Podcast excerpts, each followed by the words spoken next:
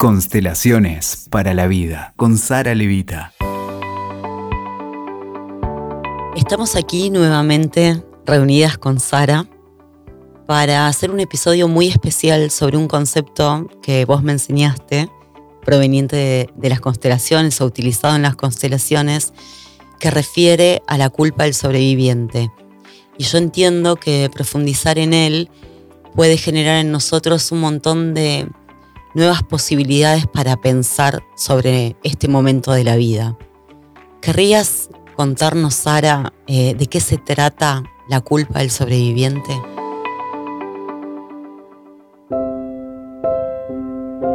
Es un concepto que, que traemos ancestralmente, porque todos somos descendientes, ¿verdad? De grandes guerras, persecuciones, genocidios.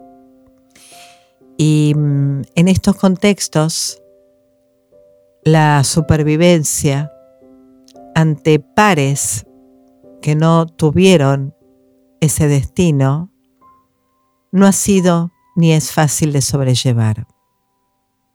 Lo cierto es que lo que vemos en la vida cotidiana es que este concepto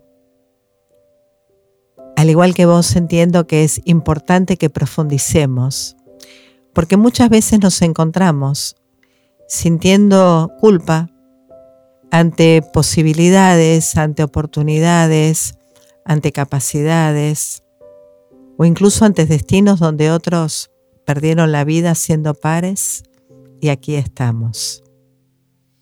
Por ejemplo, eh, además de hacer una rápida referencia a nuestros ancestros y ancestras, en donde entendemos que hubo gente que no pudo continuar con su vida y otra que sí, y ahí podemos observar esas historias y darnos cuenta de qué manera la culpa de la supervivencia impactó en nuestros abuelos, en nuestros padres, también es un concepto que podemos empezar a aplicar en nosotros en esta vida, aunque no hayamos tenido la culpa de la supervivencia vinculada con una guerra o con una tragedia colectiva, sino que a veces tenemos culpa de haber sobrevivido a un destino, por ejemplo, de un patrón de locura o un patrón de escasez. Contame vos.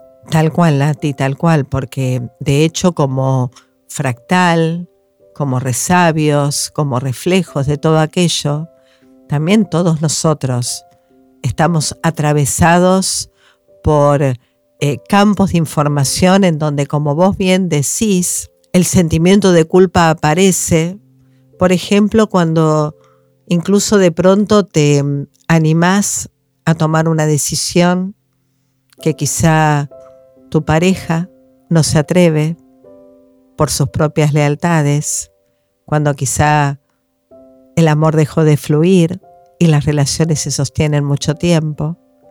Y uno, uno tiene el coraje de poder ponerlo en palabras.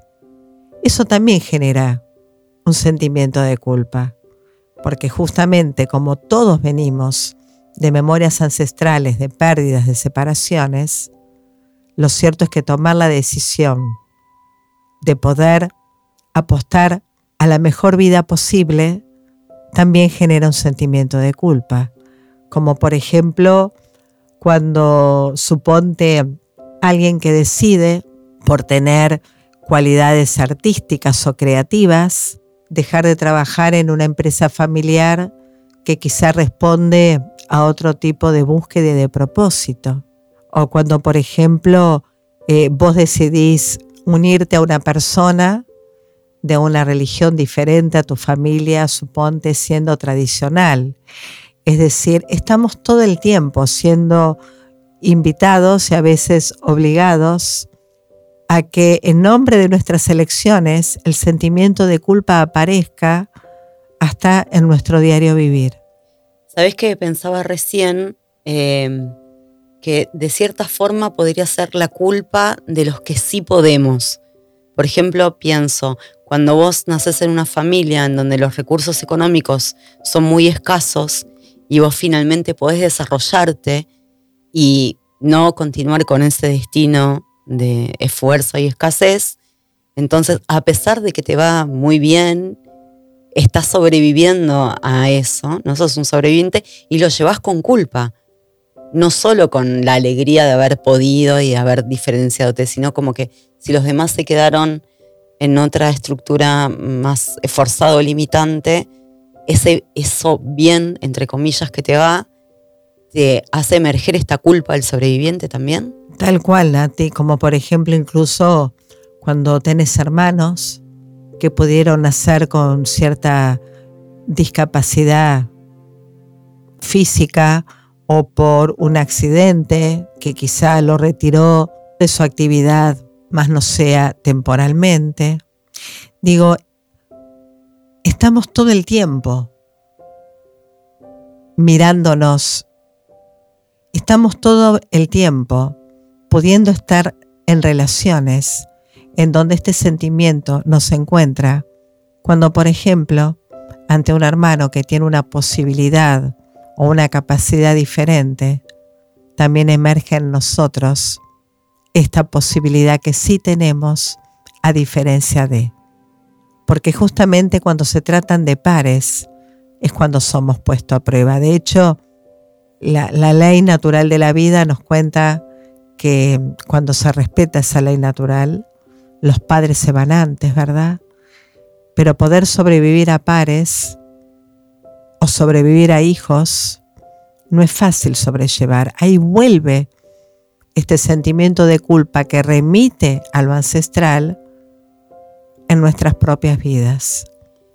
Por ejemplo, hay muchas tragedias familiares en donde un hermano fallece o tal vez eh, un embarazo que no llega a término y después vienen los hijos que sí pueden vivir en la vida como la conocemos. Esos hijos que vienen luego de esas pérdidas, ¿tienen la culpa del sobreviviente tal vez de forma inconsciente? En realidad esa respuesta parte de lo que quien lleva ese sentimiento de culpa hace con él.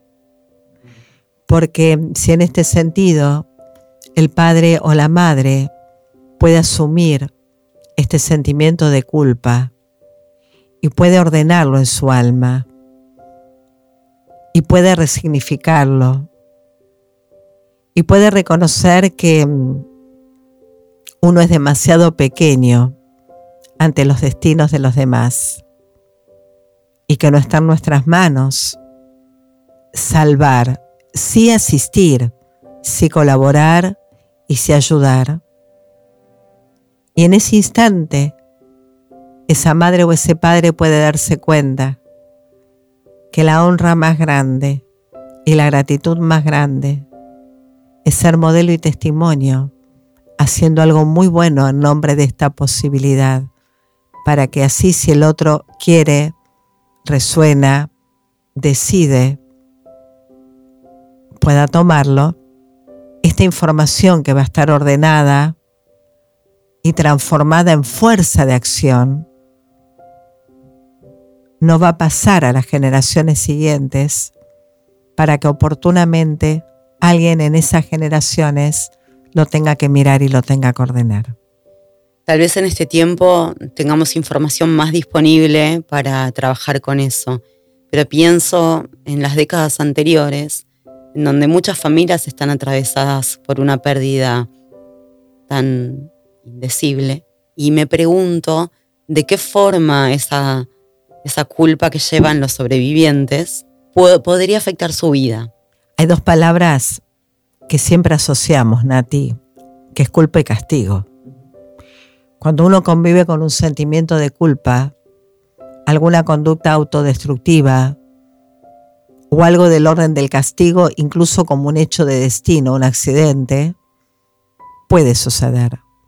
Entonces, somatizaciones, enfermedades, pérdida de dinero, eh, pérdida de actividad, eh, pérdida de una pareja, digo, son diferentes formas en donde esa culpa está de alguna manera encubierta que a través del castigo o del autocastigo resulta en la vida de uno.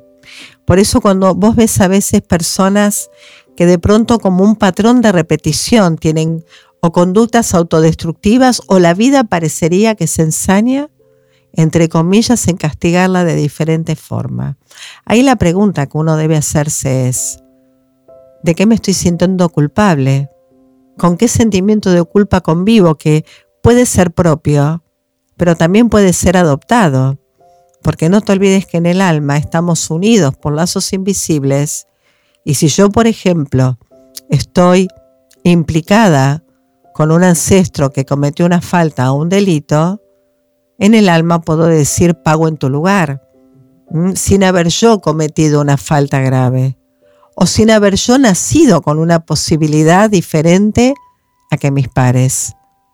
Entonces es tan importante que lo podamos mirar dentro de, esta, de este contexto mayor para poder justamente discernir qué tiene que ver con lo propio y cuánto debemos hacer por nosotros y qué tal vez no nos corresponde y estamos llevando en el lugar de otro. Bien, estoy intentando ordenar las preguntas que emergen de todo esto que estás diciendo tan hermoso. Entonces, volviendo al inicio, es uno puede saber de forma consciente que hubo una pérdida, entonces puede llevar la culpa o no de alguna manera.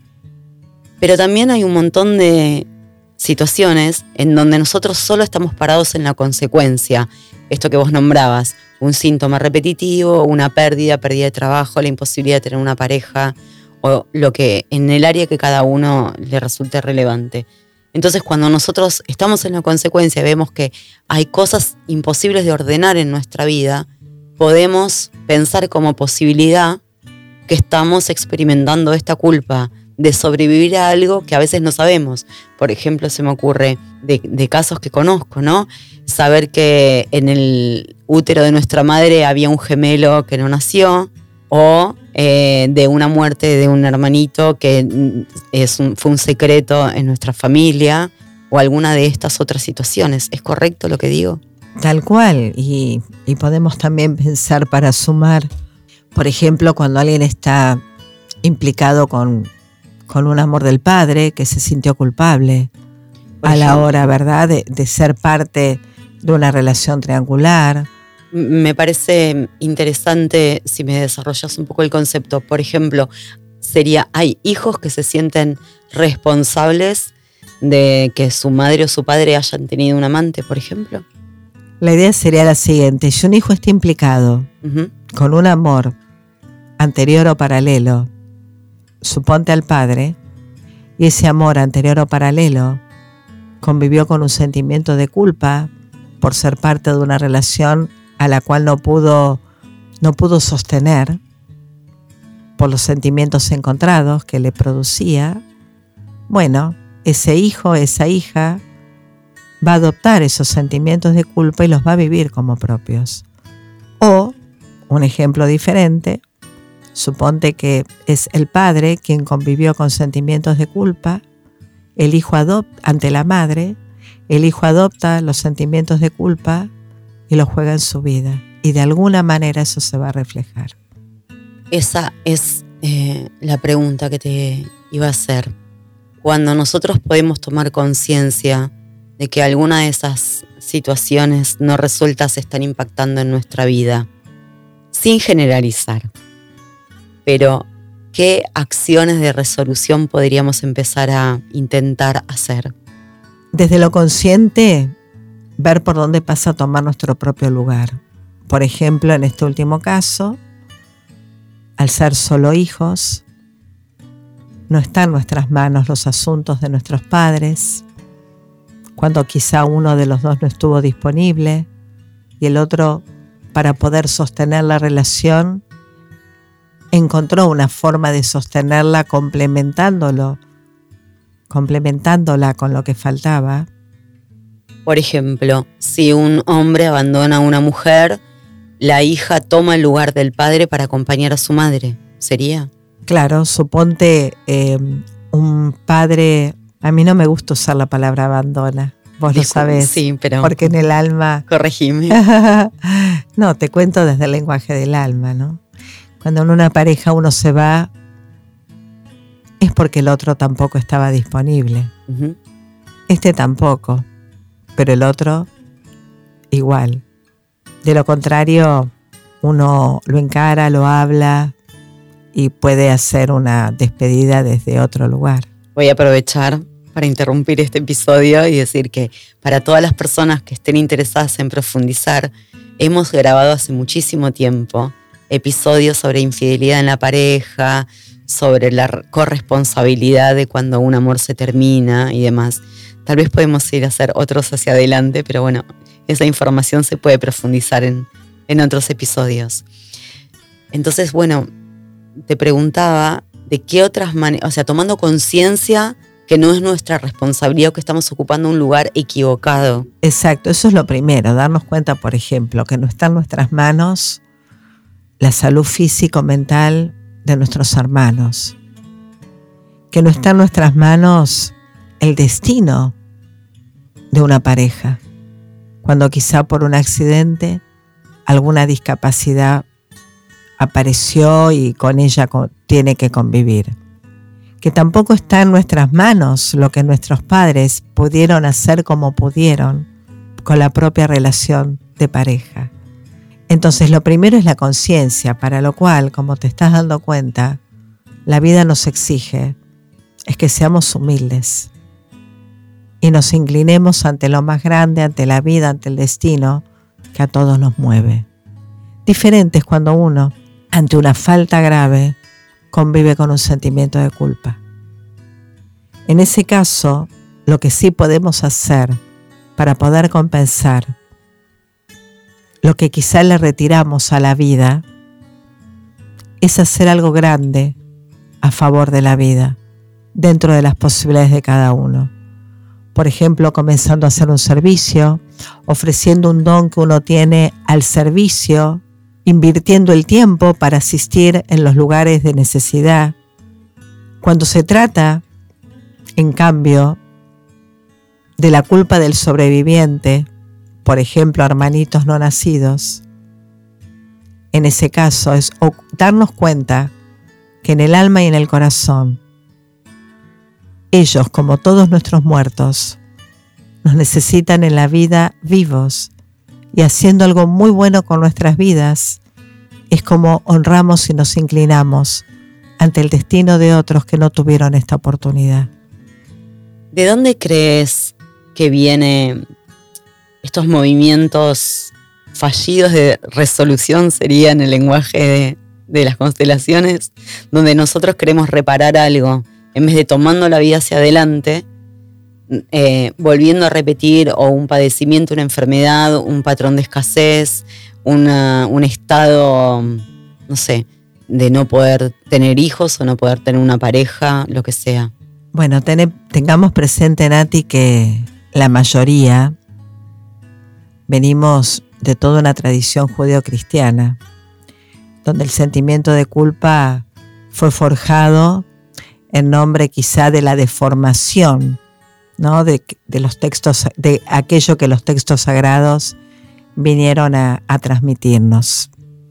Y por otro lado, por otro lado, entiendo que esto también tiene que ver, como bien, vos bien decís, con esto de, de querer mantener la pertenencia a un sistema de origen en donde quizá nadie antes que vos tuvo esta oportunidad.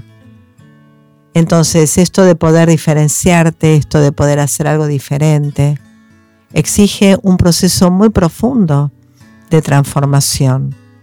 Para que ese sentimiento de culpa no traiga consecuencias y muy por el contrario, puedas ver, y a veces hay que verlo con los ojos del alma, que todos tus ancestros bendicen tu prosperidad, tu posibilidad, abundancia, porque es la forma en que en el alma esa honra, esa gratitud le llega y eso que es transformado en vos es transformado en el alma familiar.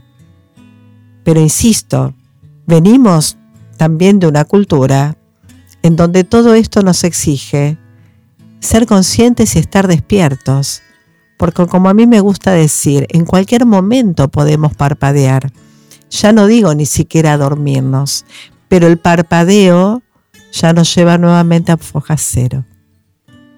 Y es cierto que también cuando un integrante de una familia, en cualquiera de sus formas, va a dar un paso hacia una posibilidad de destino distinto, el resto del grupo también puede hacer fuerza para que eso no suceda, eh, para que nadie se diferencie, eh, para que todo siga como hasta ahora. Entonces, esa fuerza tiene que ser aún más grande, ¿no? Mira, es que interesante tu pregunta, porque el tema es en qué lugar la vida vos te encuentra posicionado. Si vas a estar posicionado en un lugar de niño, vas a depender del otro, de los otros, del entorno. De su aprobación, de sus opiniones. Exactamente. Cuando vos estás parado en un lugar adulto, ya dejás de proyectar en el afuera, de esperar del afuera aquello que está en el adentro. Entonces ya dejás de hablar del otro y pasás a hablar de vos. En este sentido de reconocer que todo está dentro. Y cuando uno va justamente concientizando y va reconociendo que ese sacrificio que resulta de un sentimiento de culpa no le sirve al otro y tampoco te sirve a vos y no le sirve a tu sistema de origen y tampoco a tu descendencia, te das cuenta que ese sacrificio es en vano y que muy por el contrario, lo que sirve, lo que resulta, lo que da fuerza, lo que es bendecido, es que vos puedas transformar ese sacrificio en fuerza de amor para tu vida. Porque todo aquello que vos le ofrezcas a tu vida, finalmente se lo estás ofreciendo a la vida con mayúsculas. Y en la vida con mayúsculas, todos somos parte. Como siempre, es muy difícil retomar la conversación después de tanta palabra maravillosa y sanadora que te escucho pronunciar. Me parece que este es un buen punto para cerrar este episodio. Si me prometes que vamos a seguir profundizando sobre la culpa del sobreviviente y de la sobreviviente.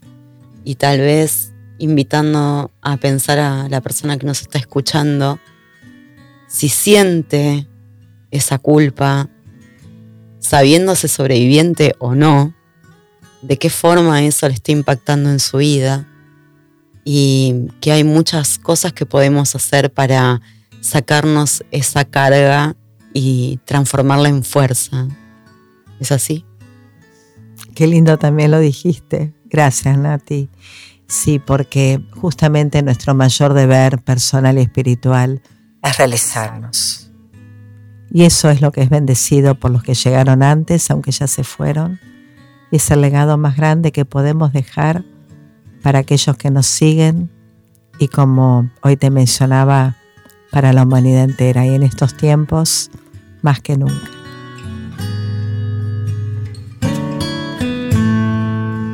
Escuchaste Constelaciones para la Vida con Sara Levita. WeToker. Sumamos las partes.